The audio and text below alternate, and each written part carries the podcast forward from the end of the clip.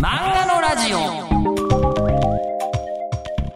やっぱり僕の小規模な生活とかあのもう本当にタイトルとして抜群だったと思うんですよ。僕の小規模な失敗とかね。でぴったりなんです中身が。中身がぴったりでそこからあのまあそうなるよねっていう感じで月日が積み重なってるんですよ。ね。で積み重なり続けてあの普通はどこかで大転換迎えんじゃないかと思うんですよね。うん。そうなんですよ。うん今自分で喋ってて思っちゃった。えで、大転換迎えている人が多いんです。40代半ばとかいると。ね。勤めている会社を変えたりとか、えーそもそもご職を変えたりとか、一度こう海外行ってきましたとか、なんか一年復帰してね、資格を取りましたとか、えっ、と、僕もほとんど20代から何も進歩しないまま同じことをやり続けてるんですけど、えー福光先生も言っちゃなんだけどずっと同じとこ掘ってるよね。ね。で、そうするとその深さまで掘る人いないから、あの、わあ温泉でも黄金でもないけどなんか出たっていう。他の人が掘り当ててないものを掘り当てたっていう感じの作品に全部なってるんですよ。福光茂之先生は。なのになのに本人はその価値を自分で「えーいやそれ多分レアメタルですよ」って言っても「いや多分土です。土くれです」って言われてる気がずっとするんですけど、えーでただ僕はもうあのその掘ってる様を見ていただくだけであの分かる人にはそれがレアメタルであることはとてもよく分かると思いますのでその採掘の模様を今日もお届けするんですけど一部ですね音声を変にせざるを得なかった部分があります。なので、そこはそういうもんです。え以上です。では、えその注意を聞いていただいた上で、どうぞ。なんていうんですかただその、やばいファンというかですね、好意的なファンも多分いらっしゃるんだと思うんですけど、あ、もちろんもちろん、ええあの、私、私もいろんな漫画読ませていただいたんですが、こんなにご本人に会ってみたいと思った漫画は、あの、やっぱりなかなかなくてですね、ええええええもうそれは、そんなことまで言っちゃっていいのっていうことが、こんなに感じられてる作品っていうのが、ここ何十年、福光先生以上の作品になくて、で、あ、はいはいはい。僕あの、すいません、ちょっとあの、こう、自分の話で恐縮なんですけど、はいはい。ええええ僕あの、漫画大賞ってものをやってまして、運営を。あ、あ、伺っております。はいはい。ありがとうございます。で、ええあの、僕、福光先生の作品にも、あの、投票させていただいたことがもちろん、あの、ありまして、あありがとうございます。えで、その時に、あの、書いたコメントがですね、えーえはいはい。あの、超ネガティブリアルライフ漫画数漫画っていう書き方をしてるんですあが、あ、かっこいいですね。ええいや、でも本当にそうだと思うんです。で、あの、人にはいろいろ隠したいことがあるはず。だけど、その隠したいことって大体本人自体も理解しないで流してしまっているんだっていうことまで福光先生の作品を読むと気づいたりするんですよ。ああ、なるほど、なるほど。で、あの、こう、嫁姑問題とかがもし起きたとしてもですよ。ええ、なんかちょっとめんどくさいなぐらいの感覚で言葉にしないで普通終わるんですよ。あの、普通の生活をしてると。それはもう、あの、こう、先生はものすごい分析して、あの、僕に語らせるじゃないですか。で、語らせて、で、もうあの、こんな、えー正直に人間を描いているのっていうのは、どんな曲より、映画より、文学より、これが最先端なんだと、いうふうに、本当に思って、めちゃくちゃロックだなって思うんですよ。そうですね。20代、30代の頃はですね、そういう意識を持って、あのー普通ならそこまで踏み込まない考えとか、あーそういうとこまでもう書くんだという意気込みでやっていたんですけども、やはりそういうスタイルはですね、あの、非常に周りとの摩擦や、あと、まあ、そういうネームが通る通らないとかも非常に揉め事も多くですね、あの、非常に大変な作業というとこもあってですね、あの、もう今現在はそういうチャレンジをして、してないですね。そんなことないでしょ。いや、あのいや、もう本当にですね、こう、ネームが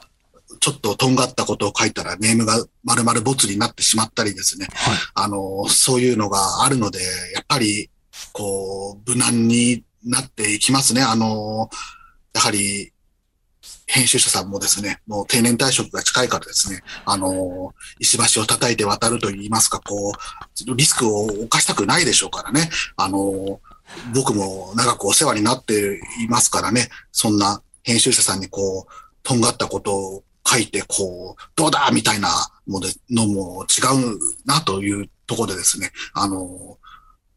そうですね、そういうとんがったことを書く技が、あの、使えなくなったらなったでですね、あの、他の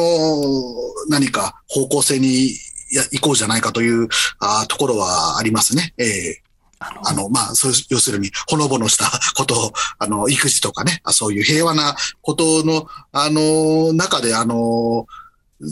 何もね、そういうとんがったことが、あ読みたい方ばかりじゃないのでですね、あの、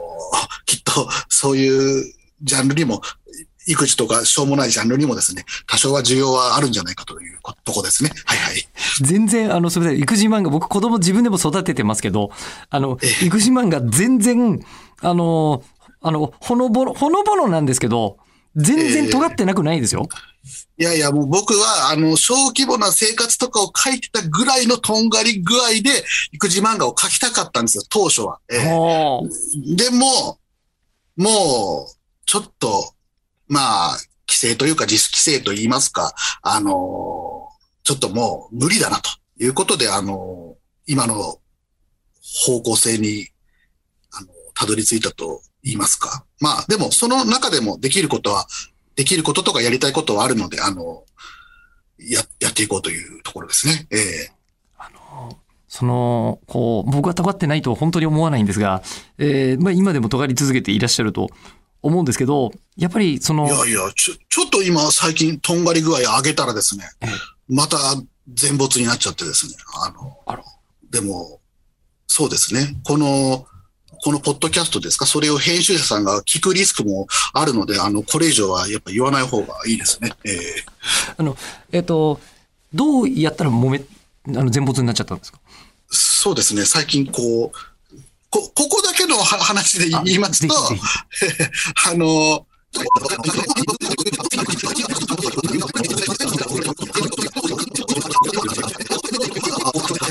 以上で、あの、あのこのえっと。あのええ、ロックですね。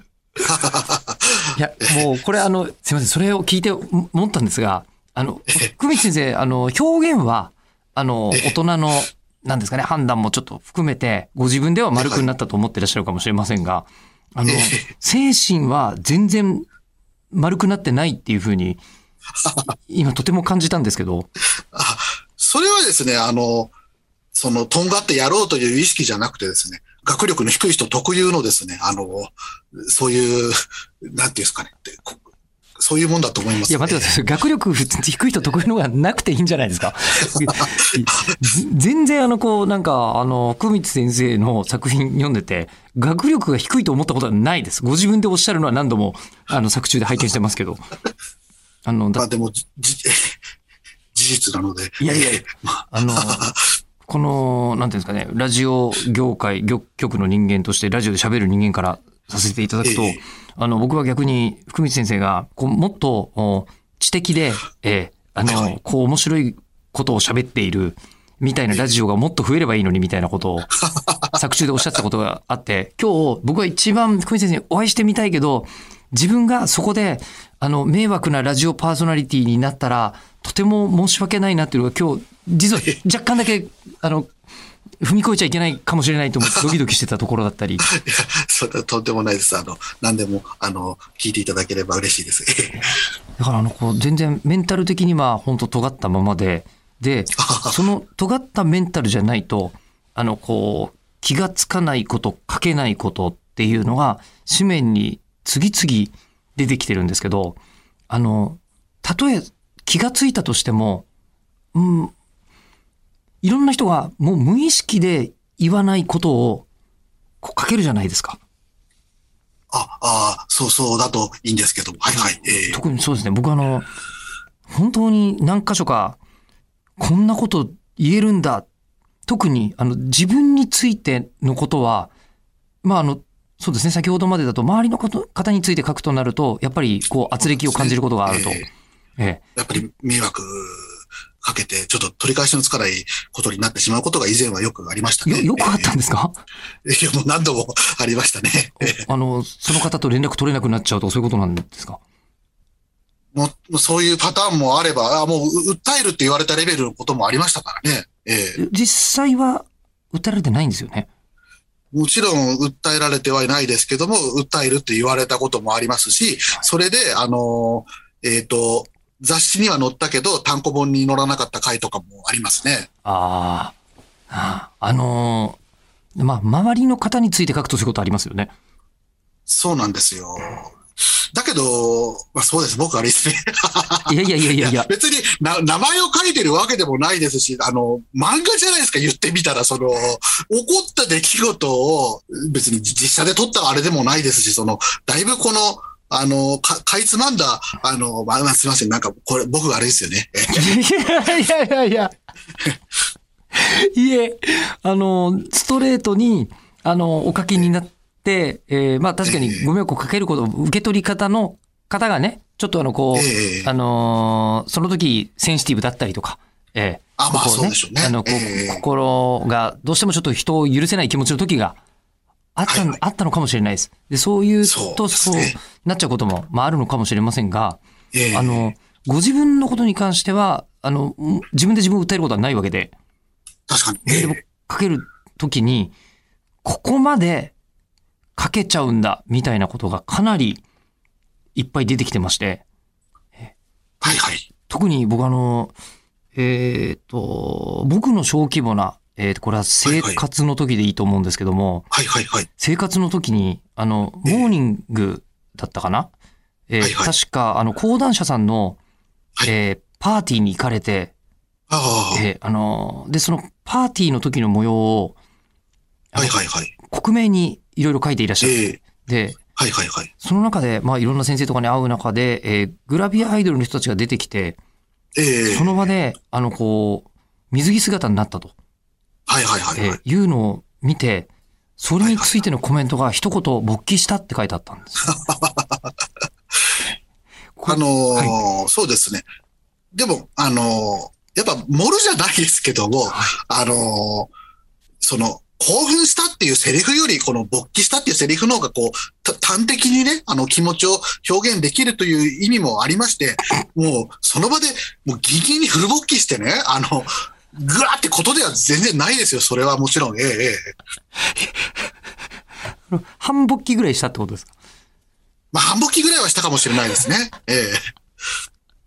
あの、その時にいたアイドルの方たちもですね、あの、何人かはこう、その、あの場で消えずにその後もこう、残っていったりですね、こう、人生、紆余曲折あるわけですよ。あの、AV に出たりした方もおりましたし、あの、大物俳優と婚約してとか、こう、そういう、なんか、あと、共に時代を歩んでるなという感覚はありますね。ええ共に時代を歩んでるすっごいわかります。すっごいわかる。今、その言葉で、あの、福光先生の作品に僕が感じているシンパシーはめちゃくちゃ今、いける。共に時代を歩んでる感じが、えーあの、すごくいたしまして、これも生活だったかな？生活のはい。中で、あの、ご自分の、あの、高校時代のことを克明に思い出し、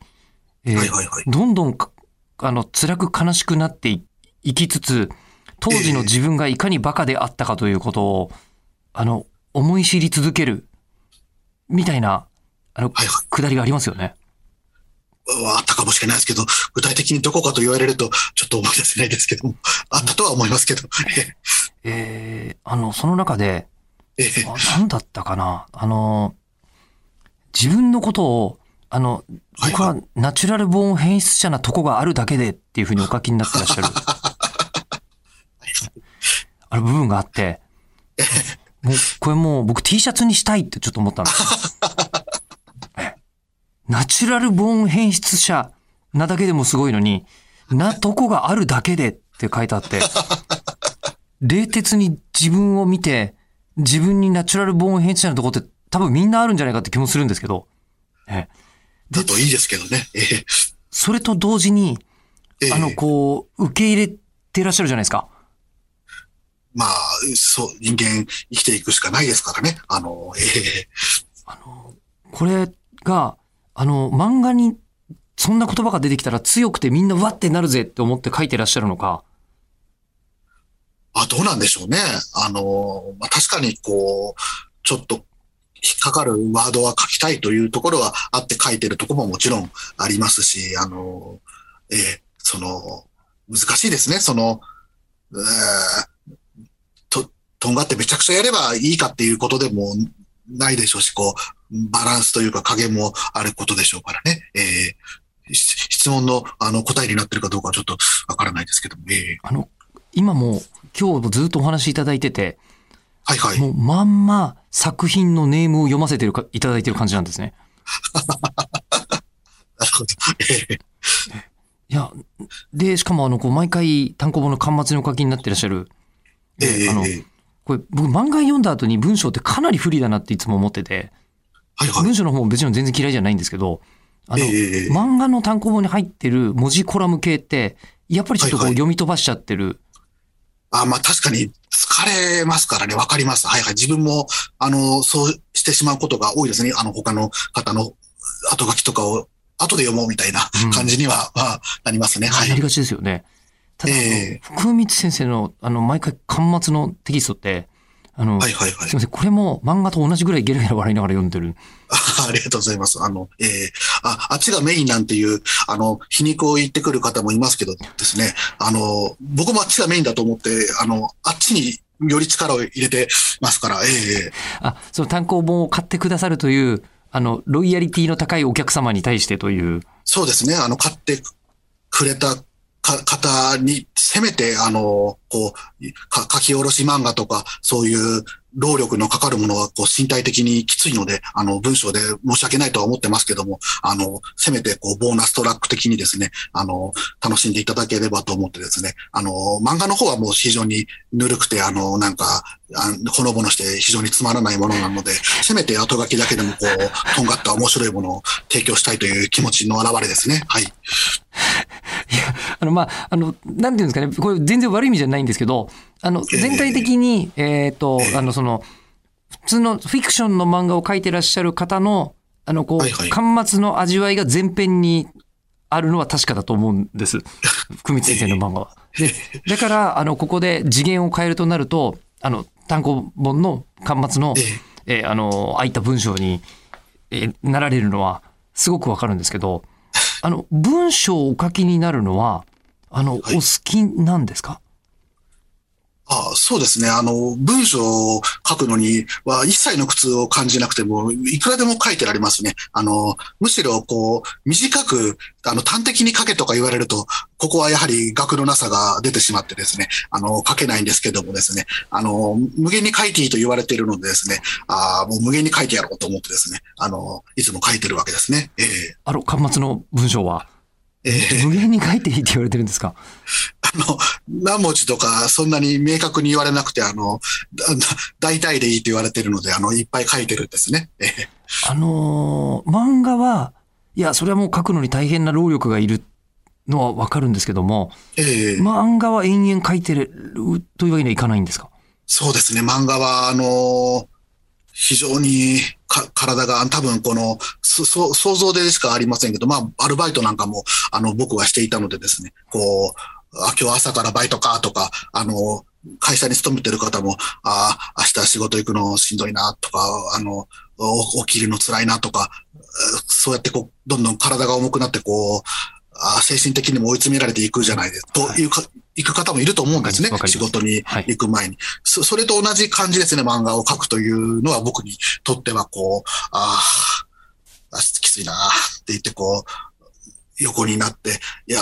やらなきゃな、みたいな感じですね。えーそれに比べると文章はですね、あもう気楽なもんですよ。あダダダダダダと、あの、あ、そうそう、ま、まさかね、あの、ここでもう額がないもんでですね、あれをこう、手で、字で書けって言われたらとてもじゃないけど書けないですけど、あのやはりこう、文明が進化してですね、あー一人に一台パソコンなんていう時代になってですね、あの、そんな僕でも文章を書くことができるようになったんだと思いますね。はいはい。もう今ずっと書くときはパソコンでこう文章は書いていらっしゃる。ええあもう何の苦痛も感じないですからね。あの、ええ あの、こう、いね、僕はあの、先生の漫画を読みたいので、あんまりこう、申し上げない方がいいのかもしれませんが、ええええあの、だったら文章でやっていこうみたいなお気持ちにはならないんですか？ああ、そこはですね、やはりこう、学のなさが足かせになってですね、あった、あの、開業とかもなんかよくわかんないですし、あの、出版社によってはこう、いい感じに直してくれますけどね、あの、結構そのまま載せてくるとこもあるので、あの、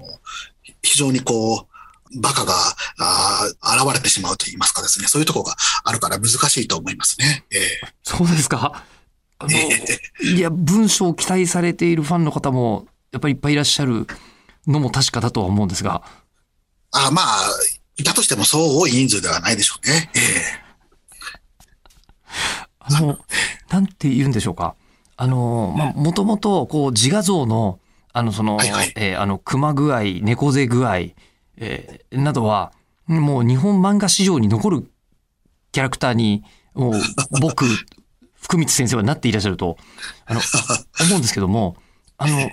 世の中に、まあ、20年以上も漫画家さん続けていらっしゃってるわけじゃないですか。まあ、そうですね。こ、ここいらがもう限界だとは思いますけど、ええ。あの、そういう境遇的にも体力的にも、もうそろそろ限界は近づいているとは思いますけども、はいはい。ええ。20年、はい。あの確かに。様々な、えーはい。あの、漫画家さん、漫画家さんって表現者の方って、やっぱり、ええ。俺こそ最強みたいな気持ちが、あの、どこかに生まれて、えーはいはい。まあ、ただそれが何度も打ち砕かれてみたいなのも、ええ。まあ、あるんだろうなと察するんですが、あの、福光先生は歴史上、もう、俺最強、最高みたいに、あの、ええ。感じた瞬間っていうのはないですか？あや、やっぱりですね、この10、10代のこう、血気盛んな頃とかにこう、万能感を若い者は持ったりするじゃないですか。その延長線上でややっぱりこう、20代とか、まあ30代前半ぐらいまではこう、なんていうんですかね、例えば、あー絵で負けてもここでは負けないとか、あー何、何々では負けないぞとか、うんあーこんなことやってやるんだと、やっぱりそういう、あの、血気盛んな、あの、こ、こ、この部分では負けない、この部分では最強っていうのは、それはもちろん持ってやってましたよ。昔は確かに。ええうんうん今はもう全然ないです。待ってください。あの、その20代の頃とかに、はいはいこ。こでは負けないっていうのは、やっぱり、あの、その、ロックな感じというか、この冷徹な表現、あの、観察眼と、もう、本当に、なんていうんですかね、ナイフを突きつけるような鋭い表現で来るわけですよ。先生の作品は。ええそれは負けないと、そのあたりが負けないって思っていたポイントだった。ああ、そうですね。あの、まあ、でも、こう、連載とかできるようになっていって、そうですね。何か、そういう、ちょっと、さらっと読み飛ばされるのでなく何か引っかかるようなことを書いてあるぞという、うーそういう、ね、熱意みたいなものはもちろん持ってやってましたね。はい。で、あのーまあそれを今でも感じつつ、その向かう先が、あの、奥様に向いてらっしゃるわけですね。そうですね。あの、やっぱり、20代後半から30代えーまあ自主規制が入ったわけですね。はいでもまあね、これ編集さん、漫画の担当の方は、毎回こういうのあったのかな？丸めてたのかな？ねえ丸めてるのかどうか。するか。まあね、ご自分の弁を借りると、えー私なんかのためにわざわざ打ち合わせにはしませんよと おっしゃってるんですけどね。えーまあ自主規制部分に関して言うと、我々は、えーまあね、その方の肉声がそのままコンテンツになる人たちなので、えー2分20秒の肉声いただいてるんですけど、その部分。7秒になってます。それぐらいがちょうどいいでしょ？だって何が起きたか想像の通りです。うん。いいですね、想像ってね。えー漫画もね、えー見ようによってはもう単なる黒い線が白い紙に引いてあるだけなのに、我々は無限のイマジネーション受け取っているわけです。ラジオと近い。違うかな？うん、綺麗に言ってるけど、うん、綺麗に言ってるけど、その前後から想像できる通りですから。えーさて、で、そんなですね、うん。福光先生がえー今あの評価されているのは評価されているとか他の人が誰もやらないのは妻漫画を描いていらっしゃる、えーもう本当歴史上なかったですよ。